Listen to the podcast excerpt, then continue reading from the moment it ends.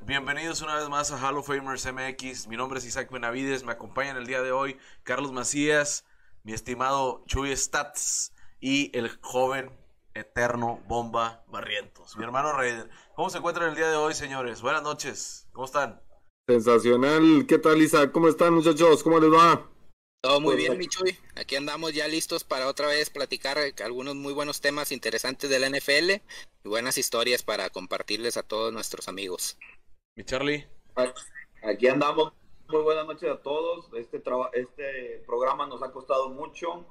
Después de ciertas pláticas y reuniones, este, decimos hacer este programa, eh, la depresión de Chuy del último programa al hablar de los reyes de sus Cowboys, nos dejó muy, muy golpeados, entonces esta podría ser la última vez que nos ven. Perfecto, pues bueno, señores, señoras, el día de hoy vamos a estar platicando acerca de historias de la NFL, de todo tipo, desde historias de fanáticos, leyendas, historias de interés, cosas muy chingonas que hicieron algunos equipos o jugadores o entrenadores. Vamos a, platicar cada uno de nosotros, pues nos encargamos de estar, pues tenemos algunas historias que para nosotros son como datos ahí de la borrachera, que siempre son buenas, este, para sacar ahí y, hacer el, el, el mitote, el borlote, ¿no?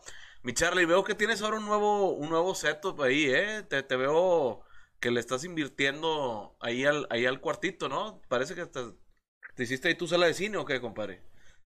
Hice mi sala de juegos y de cine, aquí tengo una barrita con, con sillas atrás para que vean acá en el palco. Y aquí son unos sillones reclinables para ver la NFL muy a gusto aquí en la casa. Son ah. los guantes colgados de Caín Velázquez firmados. Y este, la otra memorabilia no la voy a mencionar porque va a ser sorpresa. Está bueno, está bueno. No, no nos cuentes toda tu vida tampoco, compadre. La gente quiere oír de la NFL, güey. ¿Te viste, No, no te creas, mi Charlie. Bienvenidos. Pues bueno, pues vamos a, si quieren, a darle, a, darle, empezar acá picosón. No sé, ¿quién de los tres quisiera empezar así con una historia picosita o interesante de, de la NFL? A ver. Vamos a ver. A ver, pues si quieren le arranco yo, hombre. Pues de una vez, pues ya estamos en esto, pues de una vez, hombre. Pues ¿cómo creen que me iba a aguantar? Échale, mi sí, no, Venga. Échale sin miedo al éxito, mi Nomás no vayas a hablar de Brady. No, no, para nada. Papá Brady este, es campeón. Él, él lo dice todo en el terreno del juego. Él no necesita que yo venga a contar historias. Pero no, el día de hoy, este, precisamente voy a hablar de los empacadores de Green Bay, ah, de mi compadre Carlos. Este, estos mismos empacadores ah, que, en 2011 obtuvieron su último supertazón, este, derrotando a los aceleros de Pittsburgh en el estadio de los Vaqueros. Y pues bueno, la primera de las historias, porque está, está realmente muy padre, muy interesante, es eh, el significado y el nacimiento de las famosas cabezas de queso. Oh. Estas cabezas de queso estas que, esta es la cabeza de queso. Ustedes ven de entrada a Carlos Macías, este, en la intro que tiene del, del programa, él también viene con una cabeza de queso.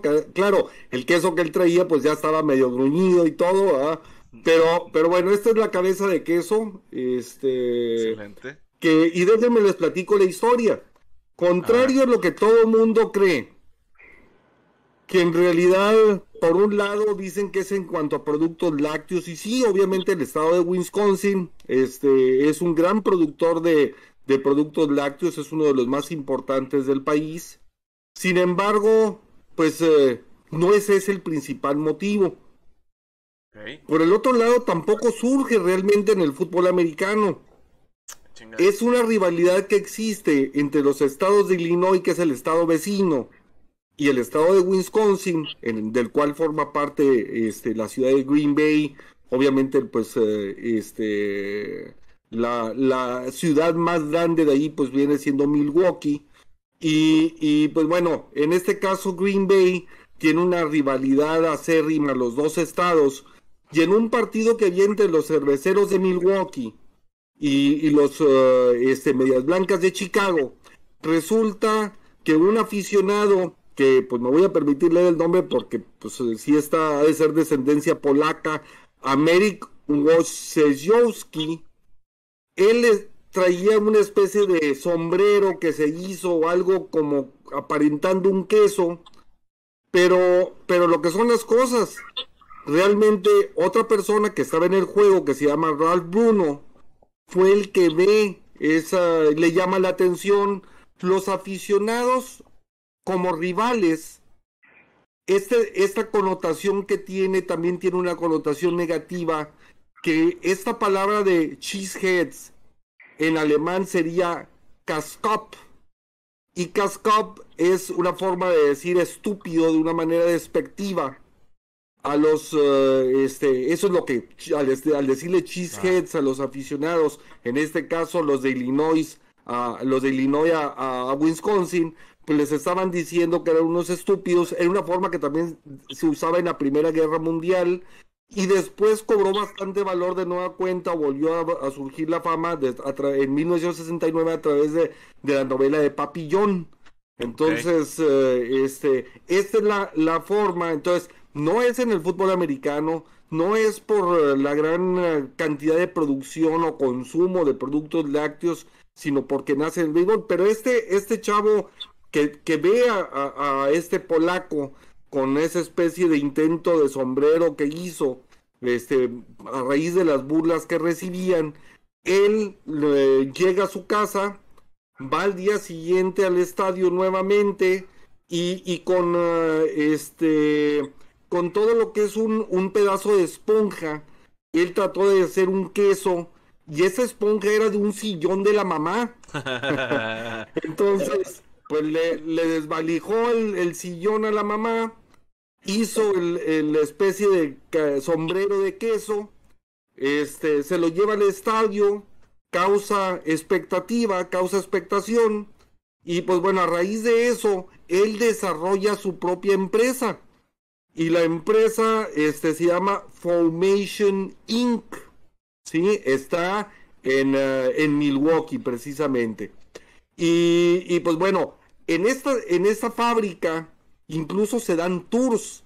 Tú vas, visitas la fábrica, se dan los tours, este, la gente visita, haces tu propio intento, así como en muchos lugares te permiten desarrollar algo o a los muchachos les permiten desarrollar algo, bueno, tú puedes hacer tu propio intento de sombrero de queso allí, etcétera, etcétera. Obviamente no es el que te venden, nada, este, pero, pero, pues bueno, esto se desarrolló, se fue desarrollando a tal grado que cuando los empacadores de Green Bay en 1997 llegan al supertazón de la mano de Brett Favre, pues esto todo, eh, cobra un auge impresionante al grado tal que en la política los mismos delegados, tanto republicanos como demócratas, salen con las cabezas de queso en los eventos políticos, ¿sí? Este, al grado tal que hubo también un aficionado, este, Frank Emmert, que él sufrió un accidente de aviación en un aeroplano y, y se salvó eh, en, ese, en ese choque que tuvo la avioneta.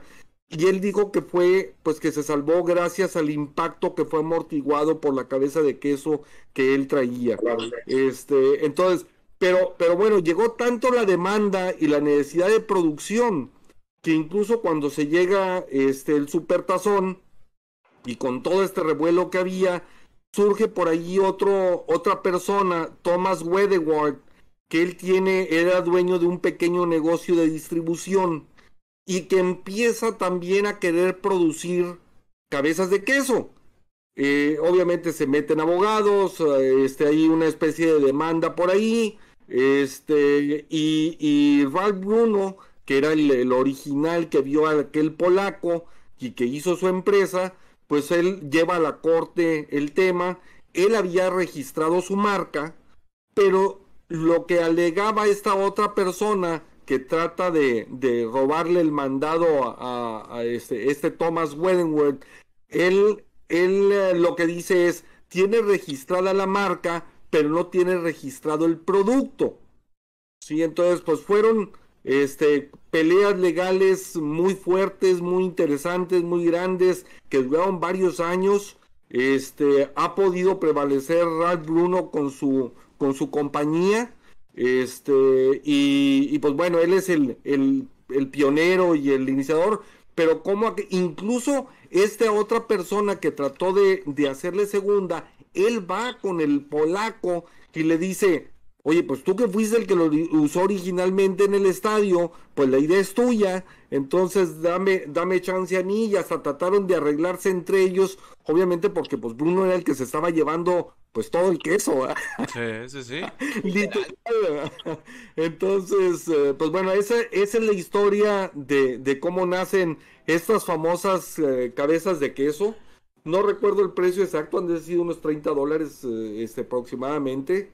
Este, o al menos en ese partido este, de, de la en Dallas, este, pues fue el precio que, que tenían, este, 30 dólares aproximadamente. Ya, ya fue hace 10 años, entonces, eh, pero está en perfecto estado, como ustedes ven. Este, y pues bueno, esta es la, la cabeza de queso para que dimensionen, aunque traigo la gorra y los audífonos, pero, pero pues este es el tamaño, las, las dimensiones que tiene la, la, la cabeza de queso. Ah, fíjate, Chuy,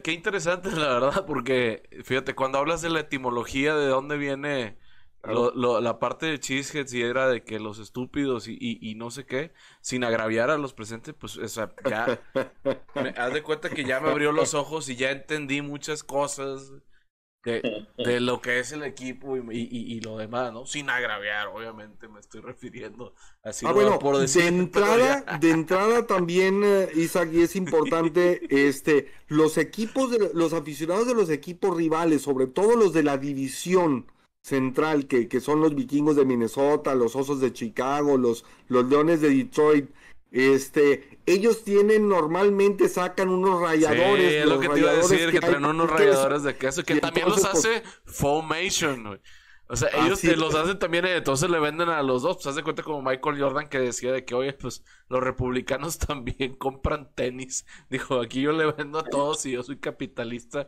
Y se acabó. Oye, pues fíjate, yo, primero que haya sido en el béisbol Está bien cabrón. Y que haya pegado más en la NFL y luego el, furor que es porque pues todos mis, mis, amigos que son aficionados de los de los Packers pues tienen su, su cabeza de queso y es parte ya de la de la indumentaria, ¿no? Te diría va de la mano así como los Raiders y casi creo que disfrazarse de Halloween o calaveras o cosas así, que bueno, pues aquí literalmente pues va va muy de la mano con, con la mística y sí, ese es, es, fíjate que, que curioso, cabrón.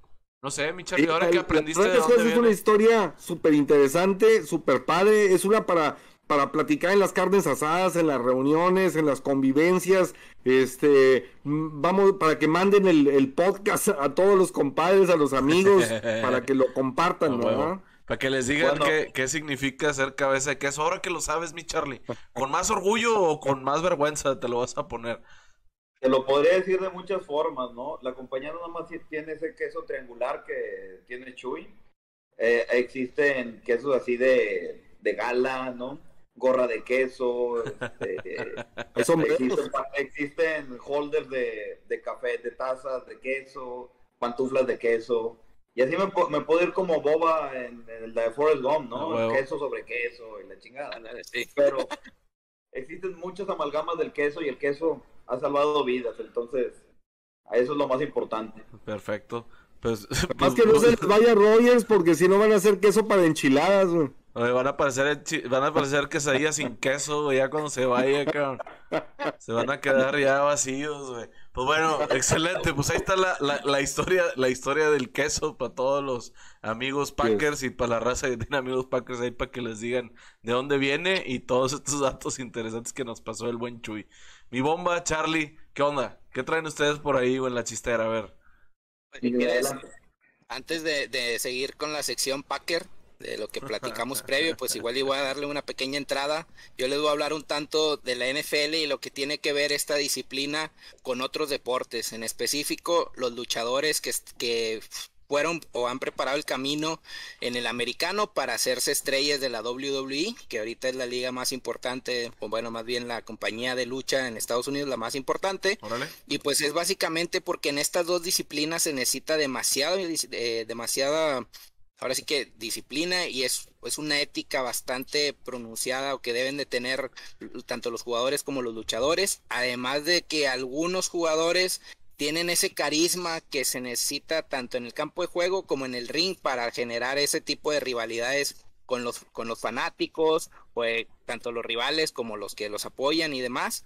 Entonces, pues ahora sí que sin darle más preámbulo, pues yo creo que voy a empezar con el primer ejemplo. Este ejemplo es de una pareja ahí de, de WWE, que es Rom Simmons, eh, lo conocían como Farouk, y JBL. Digo, no sé qué tan fans sean ustedes de, la WWE, pero estos luchadores son, pues ahora sí que históricos de los 80s, 90s. El primero, Ron Simmons, fue seleccionado por Cleveland en el 81 y pues por ahí no tuvo una carrera tan larga y después se fue eh, a ser luchador de la WCW, que hoy es WWE. También. Y este JBL, aquí con mi hermano Raider, pues él, él jugó en los Raiders, fue seleccionado en el 90. La verdad es que pues solamente fue como como hoy conocemos a los no drafteados, digámoslo así, y fue cortado antes del inicio de la temporada, entonces pues fue su pequeña historia, sin embargo dentro de la lucha ellos sí lograron ser campeones en parejas, eran una pareja que se llamaba APA, que eran tipo algo así religioso y demás, Acolytes Protection Agency,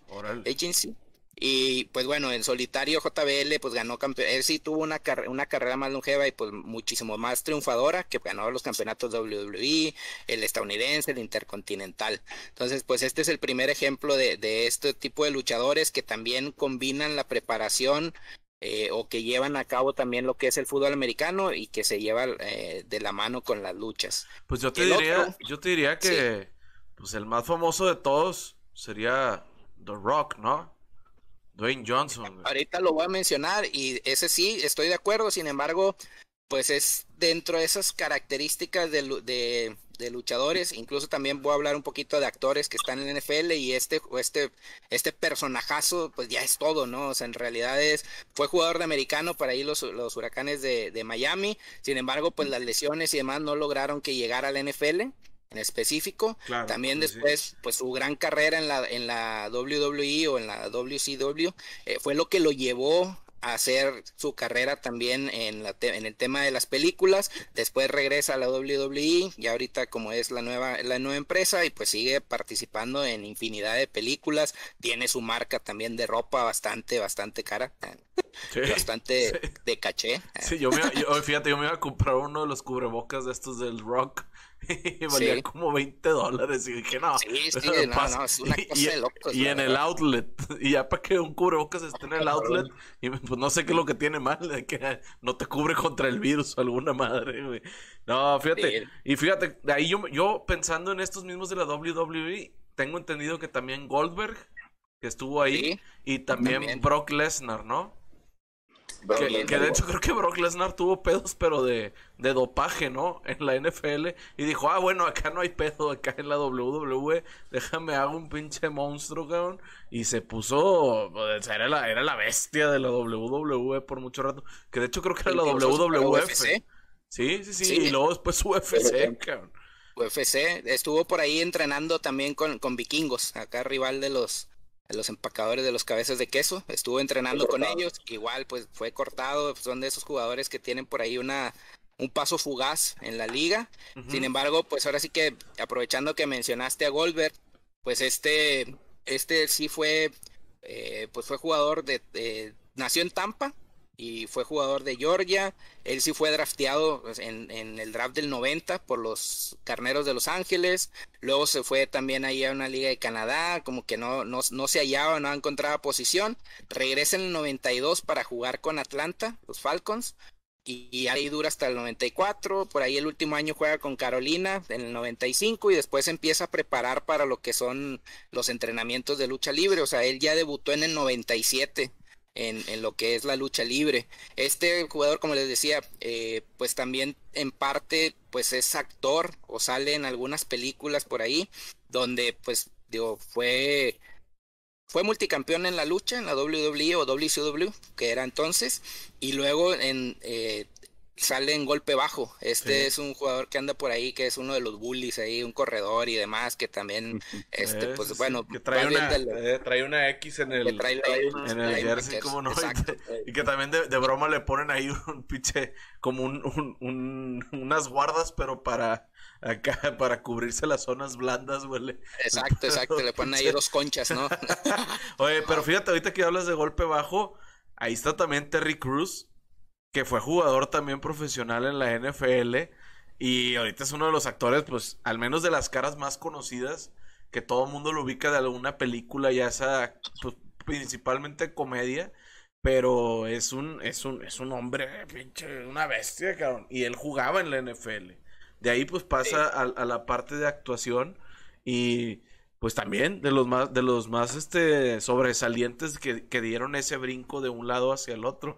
Y fíjate, aprovechando aquí te cuento una, el, el Mountain, el que está en, en Game of Thrones, él fue, a, fue a entrenar en un off-season, unos dos días estuvo ahí o un día y medio con la gente de los vikingos. Pues como él es de Islandia y pues se llama Thor Bjornsson y no sé qué, y pues es vikingo, pues lo llevaron... Y pues ahí lo, lo, ves al lado de los linieros ofensivos, que pues son los más grandes del equipo, cabrón. Y, todo, y todos se quedan viendo así como que, oye, güey, este cabrón, pues ¿cuánto pesas? Y pues pesaba más o menos lo mismo que ellos, pero sin, nada sin nada de panza ni nada, cabrón. Y luego era de que, oye, ¿cuánto levantas? Y no, pues no sé, como 500 libras, no sé cuánto estaba diciendo. Y todos así nada más de que, pero como, sí, yo hago como unas 20 repeticiones de 600, no sé cuánto. Y dice, a ver, y ya hace como dos y ya se pone ahí otro de los linieros. Y dice, no, no, dice, este está loco, este, esto no se puede. Y le dice, sí, oye, pues si te quieres venir a calar de verdad pues a lo mejor te puedes venir a calar, güey, porque con el, el, puro tamaño aquí te enseñamos a que funcione, cabrón. Y aparte, pues, mercado técnicamente, pues estaría a toda madre, un chingo de gente pues, que quisiera el jersey y demás. Fue competidor del, del hombre más fuerte del mundo no, y demás. Lo ganó como nueve veces, güey. Ni siquiera competía, sí, nomás sí. los barría no, todos. O sea, era, o sea. Exacto, o sea, es que también la altura, la fuerza, el peso, todo lo que tenía. Bueno, si lo siguen en sus redes sociales, digo, el nombre ese está bastante complicado, como ahorita dice Isaac, pero el vato ya se puso súper aplicado, adelgazó un chorro, entonces ahora es un monstruo súper mamado y anda peleando, este, tuvo una pelea hace poco de, de box y incluso el año pasado, por toda la pandemia, vino también aquí a un festival o a uno de este tipo de con, eh, conven, eh, convenciones que se hacen aquí en, en Sintermex y estuvo aquí, entonces pues te, te ofrecía la foto, ¿no? Ahí te, te, ofrecían el paquete que te cargara del, del pescuezo, que te aplastara la cabeza, ¿no? Que era la característica ahí de Game of Thrones. La verdad es que sí, o sea, puede haber muchísimos ejemplos de este tipo donde pues tanto participan como, o sea, esta disciplina o las otras disciplinas te dan para entrar a este deporte o que este deporte te encamina hacia las otras disciplinas, como en este caso, pues ahora sí que para seguir con los ejemplos de, de la WWE, digo, ya hablamos de Goldberg, eh, otros dos que les voy a decir y pues más que nada, pues por el tema de, de seguir aquí con los empacadores, es Moyo Rowley, él, él tuvo un contrato como liniero defensivo en 2009 con Green Bay, y en 2010 con, eh, con los Cardenales de Arizona. Pero pues igual, entre lesiones y pues poco ahí como que impacto que tuvo, en realidad pues ya de 2010 que fue su último año en NFL, en 2012 se, se va y firma con la WWE.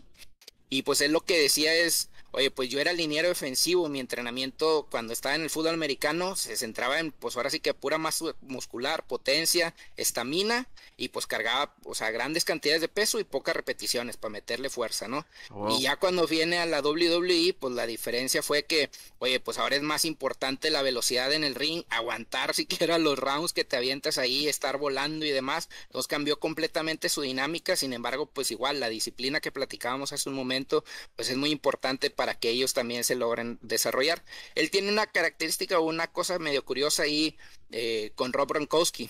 Eh, él pues se supone que es eh, amigo cercano ahí a Mr. Yo Soy Fiesta, que le ayudó incluso a ganar cuando este Gronk estaba retirado, le ayuda a ganar un, un Royal Rumble. Sí. Ahí de esos de fuera de, de luz en, en WrestleMania 33, allá en el 2017, eh, todavía no estaba retirado Gronco en ese entonces, pero le ayuda ahí porque estaba de público, se mete a la, a la lucha y le hace ahí como que una tacleada, ¿no? Con el hombro a, a otro de los luchadores.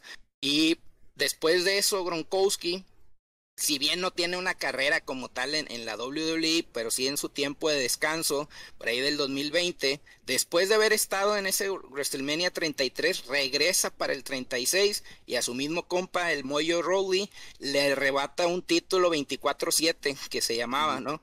Este título, la característica que tenía era que, o sea, se, se tenía que defender 24-7 y si había un referee cerca, de repente podía llegar y hacerle una dormilona o lo que sea, lo tumbaba y un, dos, tres y vámonos y ya te ganabas el título. Ahí la pelea donde se lo gana Gronkowski y se lleva ese cinto fue en el WrestleMania 36 en el 2020. Casualmente esa edición 36 fue en Orlando, Florida, como que ya este Gronk estaba a gusto en el estado, ¿no? Digo, no sé qué opinan ustedes. De 2020, campeón de WWE, con este título 24-7, se fue a campeón del Super Bowl ahí mismo en Florida. Entonces, pues yo te voy a hablar de otro que de la NFL pasó a ser campeón de boxeo mundial. Indiscutible por varios años. Su nombre, Apollo Creed. espérate, eso, va para los... Eh, eh, ¿Qué onda, hombre? Pues ese también fue campeón por muchos años, güey. Estamos hablando ahorita de luchadores, compadre. Ahorita nos metemos a pues los luchadores y, con eso, bienvenido el, el, ah. tip. Sí, sí, sí. No, claro que sí. Pues, y digo, pues obviamente le íbamos a decir, fue el jugador también de nuestros poderosísimos Raiders. Entonces, claro que se va a mencionar en su momento. Y pues ya por último, para cerrar esta sección ahí de los luchadores, está otro Steve Mongo McMichael. Él fue jugador o es de los pocos miembros de, de digamos, luchadores que sí fueron exitosos en la NFL. Él fue ganador del Super Bowl en el 85 con los Osos de Chicago. Él fue el, incluso en una de las peleas, cuando ya se vuelve luchador por ahí en el 97, se enfrenta a Ray White en 1997, les digo, en, uno de los eventos de la WWE. Y pues también tuvo en su equipo de esos campeones, pues también salió por ahí esa participación cuando a los inicios del WrestleMania, el refrigerador Perry. Él fue una de las distracciones de WrestleMania 2. Eh, entró en un Royal Rumble, que este Royal Rumble, por si no saben nuestros amigos, es una pelea donde van entrando luchadores y todos se suben al ring. Y al final del día, como se van descalificando, es aventando a los otros luchadores por la tercera cuerda y que caigan al piso, ya sea que su mano, su pie o todo el cuerpo, lo que sea que toque el piso, ahí están eliminados. Si caen fuera del ring pero no tocaron el piso, siguen en competencia y se vuelven a meter por abajo de las cuerdas y demás, ¿no? Eso es como que de los casos, y como les decía, pues Mongo es eso de los pocos casos que es distinto de que, oye, no la hice en, en lo que es americano, me voy de luchador. En realidad él sí fue exitoso y sí fue campeón del Super Bowl. Y pues ya para cerrar, pues aquí de, de esto de, de, Goldberg que también platicábamos, otros de los que salieron por ahí en The Longest Yard, pues fue Bill Romanowski, que, se retiró ahí con los Raiders, que está, revisando antes de este de esta grabación con Chuy Stats, podríamos decir que pues es de uno de los jugadores históricos porque jugó, o sea, ahora sí que activamente es de los pocos jugadores que ha jugado en tres equipos y ha llegado al Super Bowl. Es decir, llegó al Super Bowl con los Niners, llegó al Super Bowl y lo ganó con los Broncos y llegó al Super Bowl con los Raiders. Entonces es de esos ejemplos de, de jugadores que tienen por ahí este tipo de características. Además de que en esa película también pues salió Michael Irving y otros luchadores como el Gran Cali, Stone Cold y demás, ¿no? Está bien, a lo mejor dejaron de firmar a JBL que iba a ser el defensivo del año, la insignia de la compañía y lo dejaron ir a la lucha libre. Le fue mejor al hombre ganando campeonatos y dinero en la, en la WWE, ¿no? No, de hecho es un empresario muy exitoso allá también y hoy actualmente es cronista y demás, o sea, la verdad es que sí le fue demasiado bien en la, en la lucha libre. ¿Quién diría que los Reyes puede salir algo mejor en la vida? Ojalá les pase a ustedes también. Ya lo estamos logrando. Ahí, allá vamos, hermano. Muy bien, muy bien. Pues bueno, y es, con esto cierro ahora sí que la sección de los luchadores que, que también formaron parte de, de la NFL. Muy fregona, muy fregona, muy padre. Este, no, yo era Hulk Hogan cuando estaba huerco.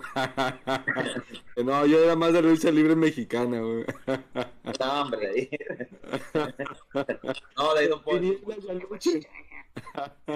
Qué modesto, Chuy. Todos sabemos que eras más fan de Rick Flair, pero está bien, compadre. Te, la valemos. Fíjate, fíjate que, bueno, lo que no saben es, en los setentas, aquí en México, transmitía el canal 3 de Monterrey, que después se convirtió en el 2, que lo adquiere Televisa. Transmitía desde Los Ángeles, California, el tío Rodolfo, que era un personaje que también salía en eh, programas infantiles, pero él narraba la lucha libre de Los Ángeles, California en los 70 y, y fue la primera lucha libre americana que conocimos aquí en México. Digo, esto nomás como dato adicional, ahorita ya que andamos echándonos la, la carnita asada, este, pues entonces ese, es un dato complementario de que aquí en México, ya antes, antes de que existiera toda esta camada ya de los noventas, eh, bueno, tanto los ochentas no nos llegó precisamente con los Hogans y cosas, porque era más en Estados Unidos, pero ya cuando nos llega acá en los noventas, pues realmente ya había habido una época previa en los setentas aquí en Monterrey, este, con el, con el Canal 3 de Monterrey. No sabía. Igual no sabía. Pero bueno, échale, ¿quién sigue, mi Carlos, o quién va? Dale, Charlie. Isaac, bueno, ahí les va. Conocemos mucho de un tipo llamado Brad Lorenzo Farr. Es un tipo que cada vez que escucho una anécdota de él, es este. Siempre tiene un chiste, siempre tiene una anécdota graciosa. Se la pasaba remedando aficionados, burlándose de un poquito de, de los parecidos. Era un tipo muy cómico en la banda, ¿no? De hecho, este. Su historia es algo que casi no se logra dentro de la NFL, ¿no? Seis semanas antes de jugar su último partido, bueno, él fue entrenado en high school por su papá directamente, este, por Irving Farr, y luego pasa a la universidad. Cuando él pasa a la universidad de sur de Mississippi, le ven muchos peros porque es un coreback que solamente sabía correr la bola, no tenía buen sistema de lanzamiento.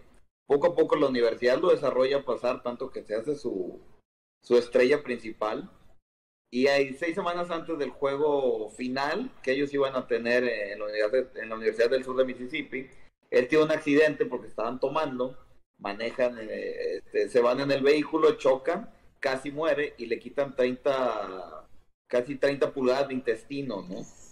Seis semanas después él vuelve al juego, lo ganan, creo que es contra la Crimson Tide, ganan el juego y él todavía cuando lo seleccionan eh, los, este, los halcones de Atlanta en la selección número 33, él está en su casa en short recibiendo la llamada de, ok, bueno, voy a la, NFL, a la NFL.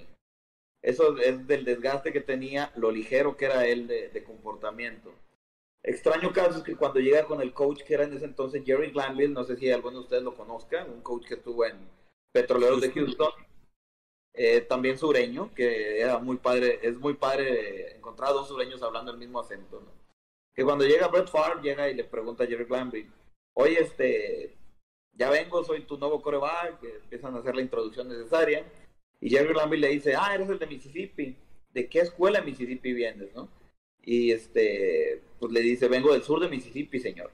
Dice, no, no, no, otra vez los, este, los direct otra vez la gerencia se volvió a equivocar, les pedí al coreback de Mississippi State, no al del sur. Y vamos, pues te voy a, te voy a meter un poquito en el ambiente de la NFL. Lo arrancan como tercer coreback. Básicamente el primer año de Brett Favre fue este, hacer apuestas con Jerry Glanville y los jugadores que, a ver, Brett Favre, sal de aquí, por favor, ¿no?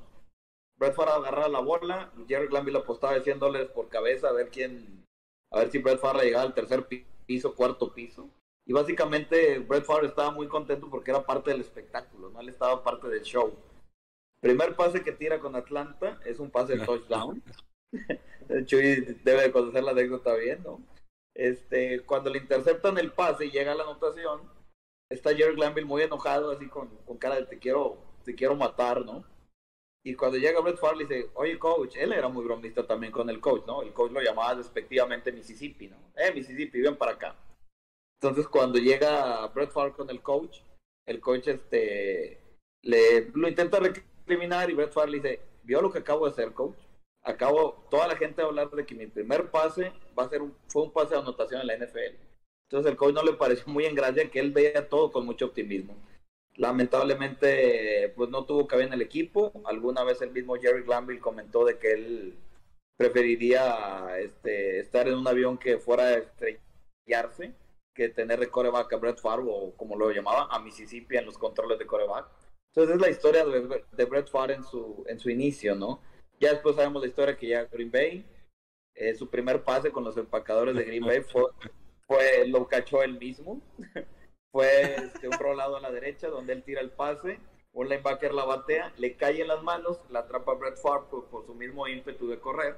Cuando intenta correr la bola lo tumban y su primer pase creo que fue entre 7 y 4 yardas perdidas, pero su primer pase fue a él mismo en Green Bay. Eh, también tiene otras historias cómicas de las señas con Don Majkowski, el coreback de entonces.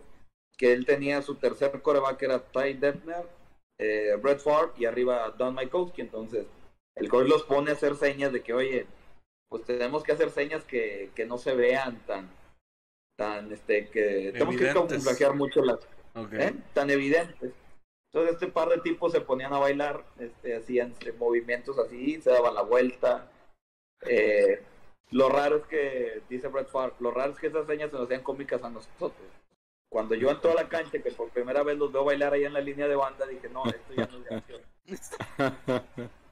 y recordemos que es un coreback que a lo mejor no iba a llegar a la NFL por el proceso tan duro de perder 30 centímetros de, perdón, 30 pulgadas de, de su intestino, ser seleccionado, eh, ser este eh, un jugador de reemplazo hasta que llegó a Green Bay y los mismos Packers le dieron la oportunidad por la potencia de su brazo y por su este pues por su amor al juego logró muchas cosas. No sé qué tengan ahí de. La, verdad es que digo, Brett Favre a mí en lo personal me encanta. Por eso no, por eso aunque técnicamente es mucho mejor Aaron Rodgers que, que, que Favre, pero, pero Favre era la pasión por el juego. O sea, este digo, era increíble su, su lo que transmitía. Y, y, por eso cuando me han preguntado y lo hemos platicado, Carlos y amigos, este, cuando ha salido el tema es, si yo pudiera escoger un jugador franquicia, o si tuviera que elegir entre Rogers y, y, Favre, Favre toda la vida, porque es marketing, porque es, eh, este, digo, hizo películas, yo me acuerdo aquella de Loco por Mary, este, entonces digo, la, la verdad de las cosas es que, que era un deleite ver jugar a Favre, muchas intercepciones, pero también era un hombre de hierro, que fue otra de las marcas impresionantes que tuvo, si no mal recuerdo, 297 juegos seguidos. ¿no?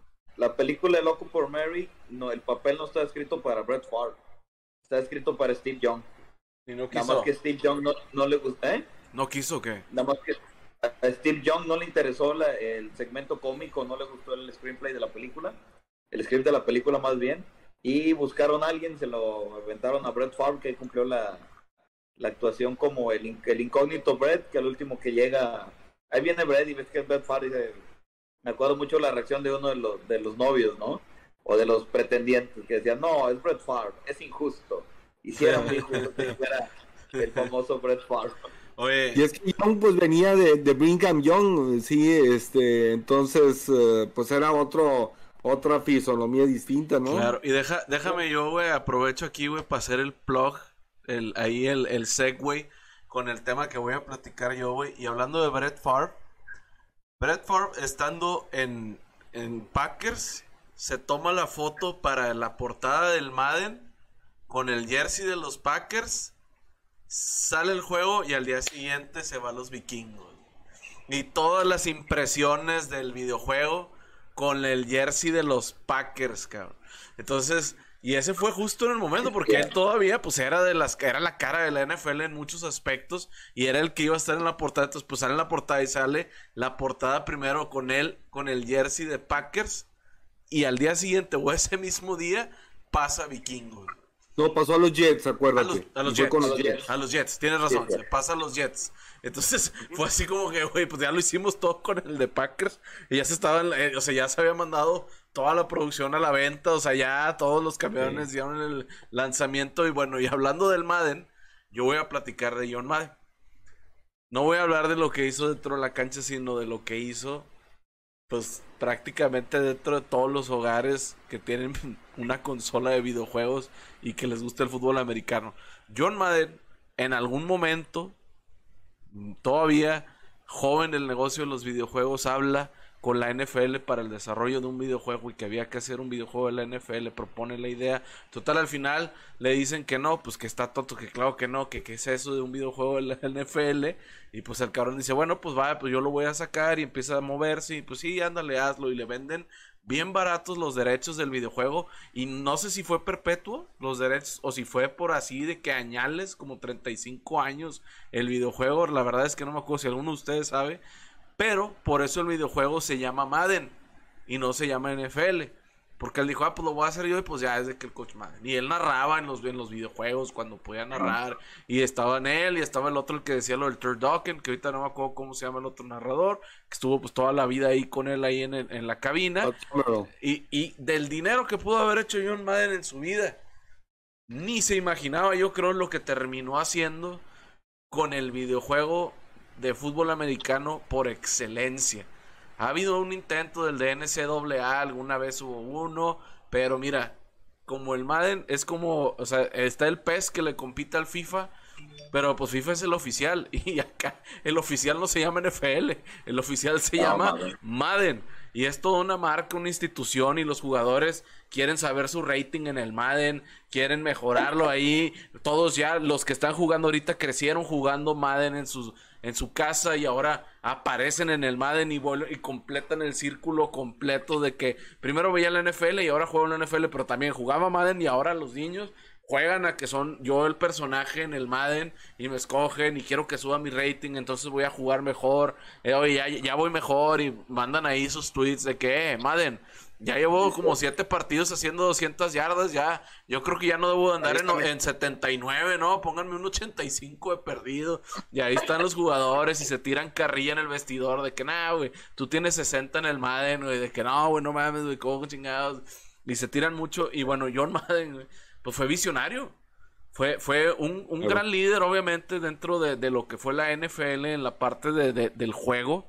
Uno de los coaches más respetados y, y, y de las voces más respetadas de lo que fueron en la cabina de la NFL, pero el imperio que logró al, crear esto, este videojuego que hoy en día, pues acabamos de ver que salió la portada Brady y, y, Mahomes haciendo, digamos, como el paso de la antorcha, como el de Big Goat and the, the, Young Goat, así como que apenas va para allá y genera expectativa año con año. La gente lo quiere tener, aunque es el mismo juego básicamente, pero pues va a ver si lo compra porque es el nuevo y literalmente es, es el único. El único videojuego de, este. Y toda la parte del año donde no hay temporada de NFL, puedes jugar y puedes tener partidos. Inclusive los canales de deportes de ESPN, Fox, CBS hacen simulaciones en Madden de quién va a ganar el Super Bowl este año y hacen un reportaje y un programa completo donde te hablan de lo que pasó en el partido simulado en Madden. Entonces, ¿qué, es esto? O sea, ¿cómo, ¿cómo, llegamos a esto? Digo, ustedes lo han jugado, me imagino. No sé tú, Michuy, pero yo me imagino que todos lo jugamos. Yo hasta compré un Wii exclusivamente para jugar Madden.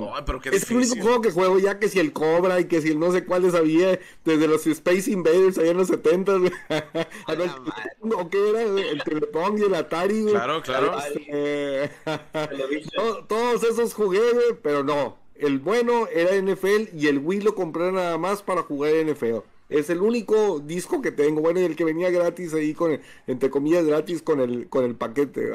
y ahorita es todo un tema donde los jugadores perciben dinero de, del Madden, hay patrocinadores, hay todo, es todo un negocio, es prácticamente como una NFL virtual. Hay todo, se mueve un dineral por ahí, genera contenido y, y genera expectativa cada año. Y todo esto, pues es un negocio alterno a la NFL, del cual la NFL se pierde una gran tajada de lo que pudiera llevarse de ahí, cabrón. Pero me parece increíble eso. Importante, complementando algunos datos. Por un lado, estos, eh, la idea surge allá por 1982, 84 aproximadamente. Este, Trip Hawkins, que, era el, que es el dueño de EA Sports, este, se acerca con John Madden. De entrada, su primera plática fue en un ah, viaje en tren. Y este, pues es ahí donde se da la charla. Tardó cuatro años en desarrollarse el proyecto para poder arrancar. Fue hasta 1988 porque este pues había la la Madden tenía la inquietud de que el juego debería ser lo más real posible este, y de entrada lo primero que aceptó fue que fueran 11 contra 11 porque las versiones iniciales eran de menos jugadores y él dijo, no, si yo voy a prestar mi nombre y vamos a hacer un juego bien hecho, este, necesitamos hacerlo de 11 contra 11. Y pues bueno, de entrada John Madden aportó todos los libros de juego Este, por eso el playbook eh, este, se empezó a mostrar y eso fue un diferenciador de lo que es eh, este juego. Durante los 90 hubo competencia importante. Por ahí Sega, este, Sony, este, sacaron un, videojuego de, de, Joe Montana. Este, que pues fue competidor por, por alrededor un poco más de 10 años aproximadamente hasta que ya definitivamente compró la exclusividad este EA Sports del juego y se quedó como la única opción. Hace un contrato EA Sports, en este caso el último que se hizo fue apenas recientemente y perdurará por 5 años hasta 2026 y este contempla pues una cantidad de 1.5 billones de, dólares este que es lo que lo que está recibiendo eh, la asociación de jugadores de, de la NFL ellos a su vez distribuyen una parte a todos los afiliados este, a todos los jugadores agremiados. De entrada, pues hay también una acción de, entrenadores. Por eso si ustedes se fijan en el juego del Madden, no aparece Bill Belichick como entrenador de los Patriotas. Aparecen otros nombres de entrenadores, algunos inventados, otros del mismo staff de cocheo, pero él no, porque él no está afiliado a la Asociación de Entrenadores. Alguna vez pasó también con Sean Payton y con jugadores, por ejemplo, Thurman Thomas. se hizo hace algunos años un contrato a perpetuidad ya con John Madden por 150 millones de dólares. Cada jugador recibe alrededor de unos poco menos de 20 mil dólares, unos 18 mil dólares, este, 20 mil dólares aproximadamente de manera anual. Recordemos que pues son un gremio bastante eh, grande, el que comprende a todos los jugadores de la NFL. Y otra, la mitad de, del monto se queda precisamente este, en la asociación de jugadores y que en teoría después les llegará este, a los jugadores, está contemplado como en una especie de fondo. Qué interesante, la verdad. Pero lo que platicábamos, Isaac, en el programa de que hablamos de marketing, este, si recuerdas, precisamente lo fregón de lo fregón de la liga y lo fregón de la NFL en sí, cómo, cómo no necesitas tener el juego como el fútbol mexicano que decíamos 12 meses del año. Sí, o sea, no necesitas tener a los jugadores desgastándose y ahora vete a la Copa América y vete a la Eurocopa y juega en la Copa de Oro y juega en no sé qué y ahora ve con las eliminatorias. Y o sea, y, y que el rendimiento obviamente pues es diferente. Acá los jugadores Claro, es un deporte de, contacto y sobre todo contacto a la cabeza y al cuerpo en sí, a diferencia del fútbol soccer que es más a las piernas, por ejemplo. Todo esto permite que la NFL viva los 12 meses del año sin necesidad de tener a los jugadores jugando en el terreno de juego. Eso es impresionante. ¿eh? Pues Eso es marketing. Yo quisiera preguntarles a ustedes ya desde el punto de vista de aficionados. ¿Qué es lo que ha pasado que ustedes recuerden de alguna visita al estadio o de alguna firma de autógrafos o, algo que vieron, pero ya fuera de la cancha, como la parte que somos, como fans. Por ejemplo, a mí, yo, yo, les puedo hablar de volada rapidito. Ahorita que hablabas, de Bill Romanowski y, mi bomba, yo fui al partido aquí de la NFL en Ciudad de México de Tejanos contra Raiders. Era mi segundo partido que iba a ver. El primero lo vi en un Thanksgiving allá con, mi papá, que les puedo contar que se quedó dormido a medio tiempo porque nos sumamos unas cheves y una hamburguesota, Y, y, y, aquí en la Ciudad de México estábamos yo, un amigo, Juan Bravo, este, y, y hay otra racilla, pues caminando allá afuera por el Fan Fest y lo que había antes de entrar al estadio. Y de repente vemos gente que se está tomando fotos con un jugador. Dije, güey, ese es un jugador. Nadie se había tomar ninguna foto con él. Se paró ahí con su celular de repente. Dije, ¿quién es? ¿Quién es? ¿Quién es? Cabrón, dices Ganon. Dije, no, no es Rich Ganon, güey. Y lo veíamos así, güey, nomás. Y que, güey, es que yo conozco ese pinche cabrón. Y lo, no mames, güey. Es Romanowski, güey, el de la pinche película, güey. El que estuvo en Raiders y todo el pedo. Que no mames, güey, ya llegamos, güey. Le decimos, ah, Mr. Romanowski, de que nos podemos tomar fotos, bla, bla, bla. Y le chingada de que, ah, sí, güey. Nos toma la foto una chava y nos dice, ¿quién es? Y de que no, pues es Bill Romanowski, uno que jugaba en Raiders. Y en eso así de que lleno de gente donde vieron que nosotros nos tomamos una foto con él y pues vieron al cabrón pues que mide, como 3 metros, güey. Y totalmente fuera de lugar ahí con los fans que estábamos ahí, de que dijeron todos, oye, ese güey es alguien. Oye, pues en chinga el vato, oh, no sé qué pedo, y de que llegó seguridad y ya lo metieron porque él iba con CBS o con NBC, no sé con quiénes iba y, pues ya lo pasaron a, campo a que pasara ya la parte normal y nomás nosotros alcanzamos la, la pinche foto porque empezamos el desmadre y como que no, no, güey, es mucho pedo. Y se metió ya el cabrón, Pero bueno, a mí me pareció muy chistoso eso de que dijo, ah, pues un partido en México, pues déjame, salgo a ver qué pedo la cultura aquí, ¿no? Y pues ahí estaba de que la raza, todo el fanfest y la madre, y pues bien diferente al que está allá en, eh, en Estados Unidos. Yo digo que seguramente dijo, pues déjame ver aquí qué pedo, ¿no? A ver cómo está la raza, cómo lo vive aquí, a ver qué onda, ¿no? Mucha expectativa. 20 años retirado, 15 años retirado, ¿no? Ya, ¿quién, ¿quién se va a acordar de mí? ¿Quién me va a identificar y demás? Pero pues mira, siempre hay un Raider, siempre hay un Raider.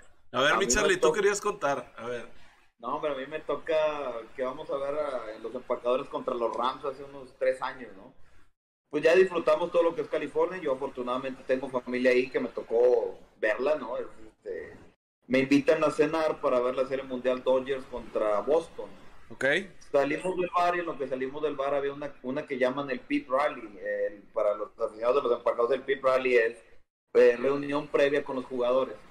Me toca estar afuera, eh, salgo a.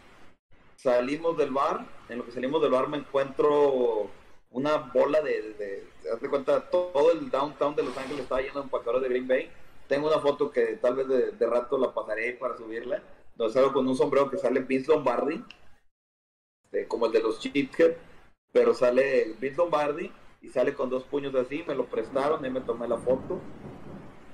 Y bueno, ya total nos pasa el juego donde el 75% del estadio fue, fue ese día.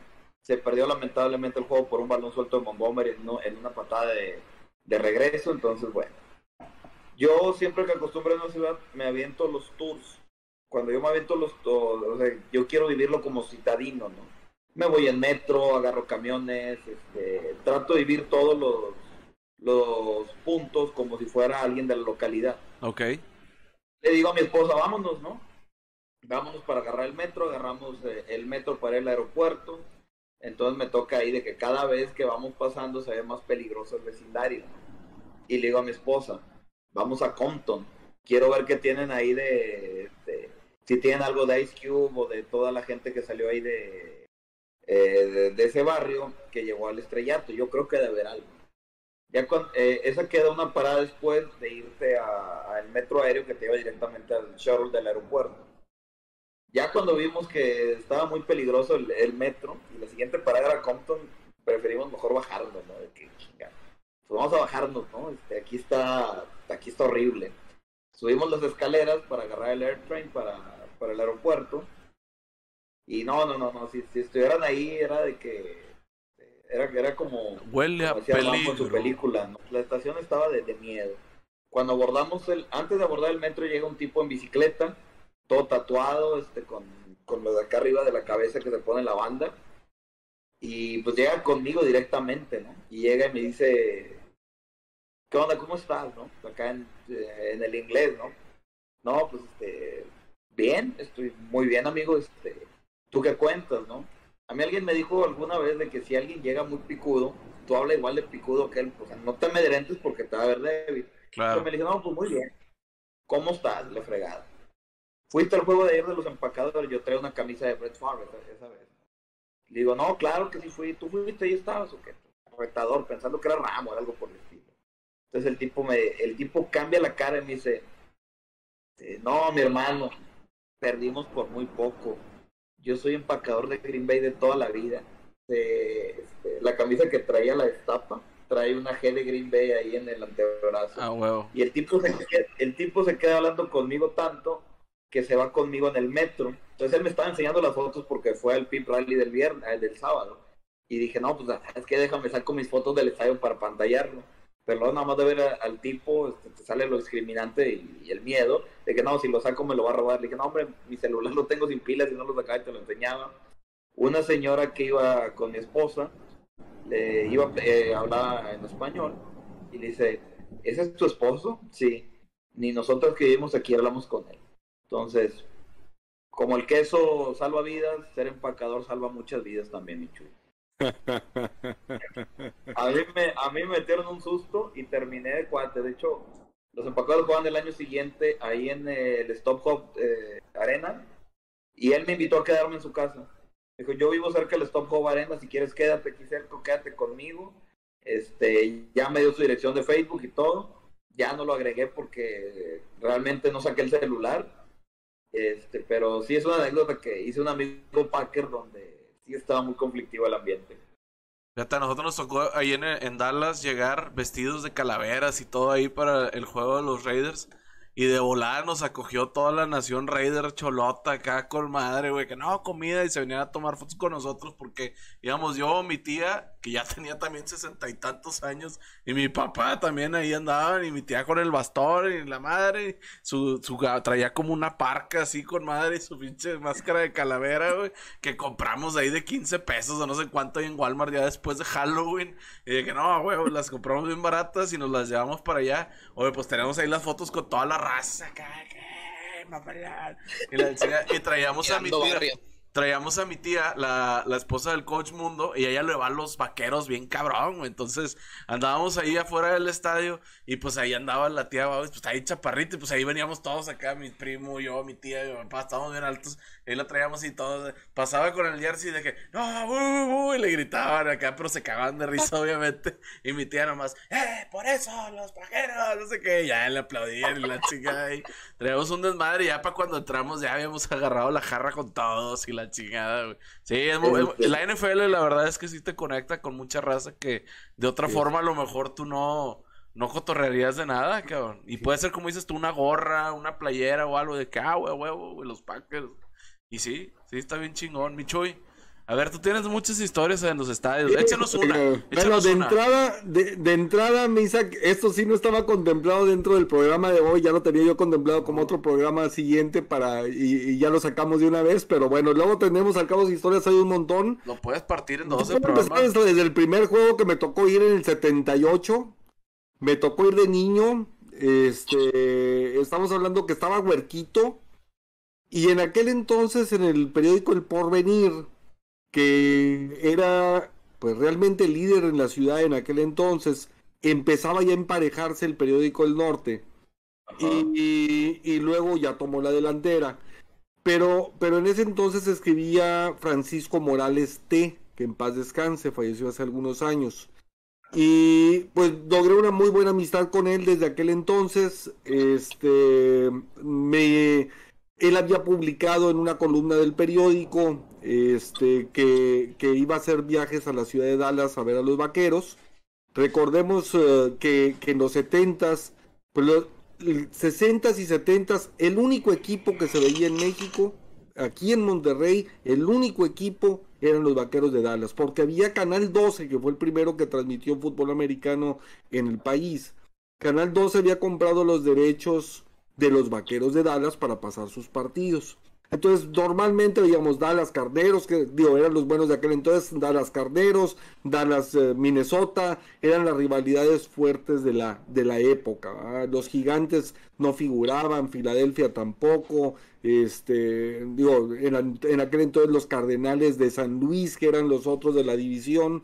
Entonces, eh, este, pues bueno, en, este viaje que, que a la papá y mamá yo les vendí el concepto, les vendí la idea, mira, es un viaje en camión y que vamos a ir y que el tour y que sirve para practicar el inglés. Si total le hice toda una, no había PowerPoints obviamente, ni existían las compus, pero le hice toda una presentación a papá.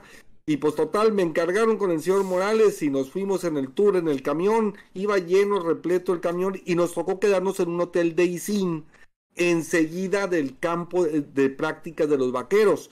Cuando llegamos, este, después de haber llegado a la ciudad y que fuimos a un mall o no sé qué cosa, pues llegamos ya al hotel y, de inmediato eh, se empieza a correr el rumor porque se veían las barditas del campo de entrenamiento que estaban enseguida del hotel. Pues ahí están, pues nos lanzamos porque iban saliendo precisamente los jugadores. Me tocó saludar y autógrafo de Tom Landry, de Roger Staubach, este, de Harvey Martin, de este, Randy White, muchos jugadores que eran ídolos y que son legendarios de los vaqueros de Dallas. Entonces, desde el primer partido me tocó experiencias, pero digo, ha habido enormidades cuando vinieron aquí en Monterrey, Dallas y Kansas City, el autógrafo con, con, eh, este, con Marcus Allen, que es una leyenda que estaba en ese entonces con los jefes. Como saben, alguna vez me tocó ir de intercambio hace muchos años a, a Boston, yendo a ver uno de los entrenamientos de los Patriotas. Se acaba el entrenamiento y dicen pues van a salir cinco jugadores a, firmar autógrafos, etcétera. Nos fuimos a esa zona donde iban a dar autógrafos, pues de toda la gente que había éramos como unos 200 aproximadamente, y en eso llega este Teddy Bruschi, que Bruschi pues fue enorme linebacker de, del equipo de, de, los Patriotas, campeón con ellos, que luego tuvo una embolia este, y, y, se, y dejó de jugar un año y regresó a jugar un último año todavía, un, legendario de, del equipo de, los Patriotas, iba dando los autógrafos porque él avisó y dijo, como había muchísima gente, dijo, nada más a los que traigan algo mío, les voy a dar un autógrafo y me voy a tomar la foto. Pues a la mera hora pasa por donde estábamos nosotros, dio toda la vuelta, toda la fila, así entre las cerca de 200 personas que habíamos allí este, para el autógrafo. Y pues obviamente yo traía un jersey de Tom Brady, de papá Brady. Y a la mera hora, este, se pasa este eh, Brusky y yo le dije, como soy de Entrón siempre, le dije, este, Brusky, Brusky, le dije, somos de México. Este, y no me acuerdo qué más le dije, si hasta le dije pocas veces tiene una chance de venir o algo por el estilo. Pues el pelado se para, se regresa, se firma el autógrafo y todo, y la fotografía eh, se portó sensacional, dijo, me trataron de maravilla, me trataron de maravilla en México cuando fuimos a jugar allá. Dijo, muy agradecidos con toda la afición de México, este, una experiencia inolvidable, una experiencia sensacional, que de entrada y de última, para darle chance a César también, este, pero me tocó a mí colaborar en los setentas, estando niño, no me acuerdo si tendría 10 años de edad, algo por el estilo, 11 años de edad, conocí una, una persona, una muchacha que era marquetera, Melba González, de la ciudad de Dallas, Texas, y ella ayudó a traer a los vaqueros de Dallas a jugar a Monterrey, un partido de básquetbol de exhibición. Y aquí vino también, aquí vino también Roger Staubach y vinieron varios de aquellos legendarios este, tengo por ahí, por ejemplo, la, la tarjeta y me tocó estar en una cena con Billy Joe Dupree y estar cenando y tener esa experiencia también ahí, ahí convivimos, estuvimos platicando, autógrafos, tarjeta de presentación, todo. Entonces, nosotros pudimos colaborar estando niños con Melba González para, para poder eh, este, traer a los vaqueros de Dallas aquí a, jugar ese juego de básquetbol. Entonces, historias hay miles, por ahí tengo libros autografiados de Fernando Bonrosum, este padre, este, del arquitecto Benavides, todos de NFL. Entrale tú, mi César, para no este, robarle, porque pues obviamente como soy el de, el de más experiencia. Sí, no, pues claro. Este... Oye, el de más millas, más millas recorridas, compadre. es correcto. Y en millas porque es poquito. Imagínate, imagínate, que uno de Raiders dijera, el que traiga algo mío, le doy un autógrafo, le dan la, le quitan la cartera, le entregan eh, la cadena. Bueno, ese estadio, ese estadio, Carlos, es el mejor estadio para ver fútbol americano. Al Alameda County Stadium, este, es era un deleite ver un partido de fútbol americano allí. Este, todos los asientos de madera, como era el Boston Garden, cosas, o sea, todos de madera, un espectáculo afuera impresionante y la, y la está a una distancia de 30 metros, lo que es una de las entradas del, del eh, al estadio que era de los Raiders o de los Atléticos de Oakland y, y de donde juega Golden State, los Warriors también que, están enfrente una de otra. Entonces, no, no, ver un, o sea, todo, haz de cuenta que estabas viendo la, ahorita que dijeron eh, la película de The Longest Yard, creo que la dijeron, este, Burt Reynolds que hizo la original y luego la de Sandler que, que hizo la, este, la repetición, eh, este, posteriormente, pero haz de cuenta que estás en un, eh, en un partido de los Raiders, este, en el antiguo estadio. Ahora se van a Las Vegas pues esperemos que no se acabe la magia, este, porque era un espectáculo. De magia. Échale, mi César. acá en México, pues igual eh, se hizo el Raiders Texans, un convivio muy chido, yo en ese me fui solo, eh, donde pues prácticamente pues empecé a conocer a la gente de mi alrededor, pues ya te haces amigos, pues ahí que las cervecitas y todo. Para esto yo había intentado comprar boletos cuando salió la preventa, ¿no? Pues yo tenía mi tarjeta Banorte y demás. Mm, y pues no alcancé, o sea, no alcancé por XY, no alcancé, no alcancé. Y de repente ese juego fue, fue en noviembre, según no recuerdo. Sí, en el puente de noviembre en el puente de noviembre del, del 16, de la temporada del 16. Entonces, por ahí de agosto me llega un correo de, de, que promoción exclusiva y no sé qué, y que métete, y que la Y me puse a buscar boletos y conseguí, pues yo le iba, o sea, mi intención era comprarle a mi esposa. Y dije, pues busqué de dos y no salían, pues busqué de uno y me salió uno y lo compré, ¿va? De que no, pues si era carillo y todo, era en la planta de abajo, o sea, en la parte de abajo y todo. Conté las filas, dije, se me hace bien para estar a mediación, todo estaba con ganas pues la sorpresa es cuando voy entrando, fue la primera visita que hice al Azteca, pues sí, toda la experiencia fuera muy chida, un chorro de fans, todo el show, pero lo mejor que me tocó fue que cuando llegué a mi asiento, pues me hicieron caminar, un, yo entré por en medio, en la, casi a la altura de las H's, y de ahí, pues, oye, pues es hasta la orilla, es hasta el final, ¿no? Pues está bueno, y pues ahí van, ¿no? Cabizbajo y caminando y viendo y esto y lo otro y conociendo todo el show. Era mi primera vez en el Azteca y desde abajo se ve un monumento enorme.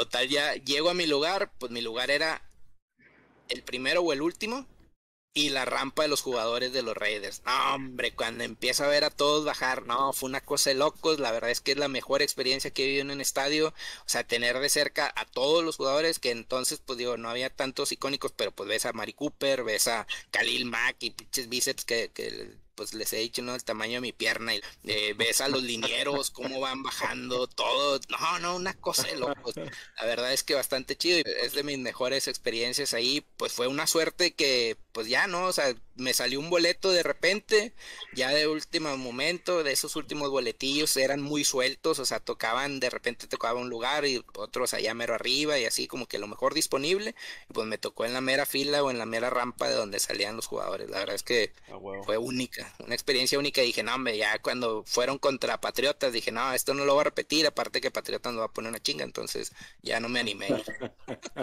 perfecto. La honestidad ante todo. Pues señores, perfecto.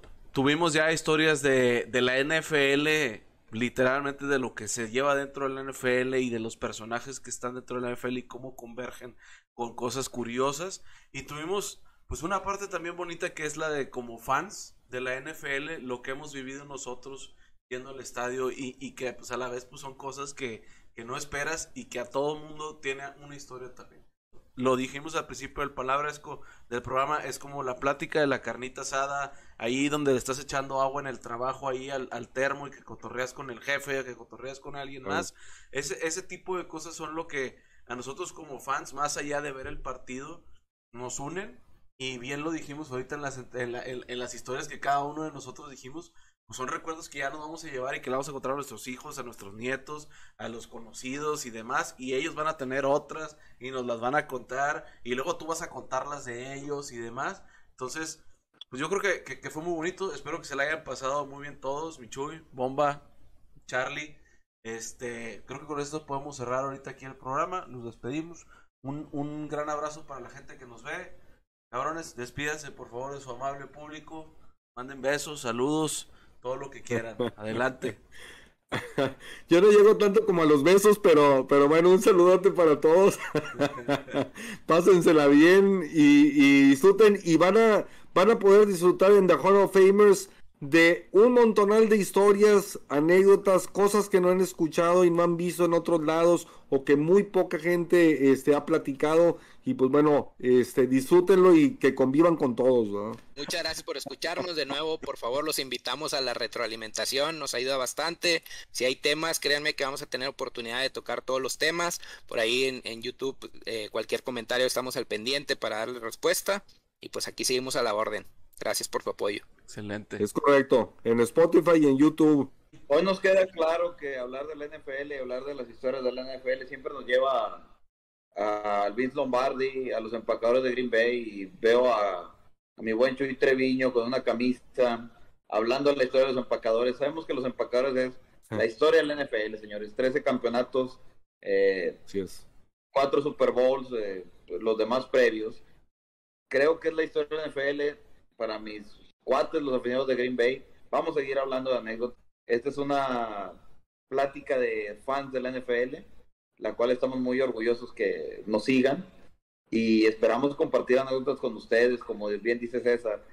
Manden las historias, vamos a meterlas, vamos a hablar de los temas. Paulatinamente empezará la temporada y hablaremos un poquito más serio de lo que es el deporte. Por el momento estamos con historias, ¿por qué? Porque son las que vivimos y son los que nos hacen amar al deporte y seguirlo cada fin de semana. Excelente. Pues bueno, señores, leer, estudiar y aprender para cabeza de queso nunca ser. Pásenla muy bien. Muchas gracias. Buenas noches. Halo Famers. Buenas noches. Gracias. Hasta luego.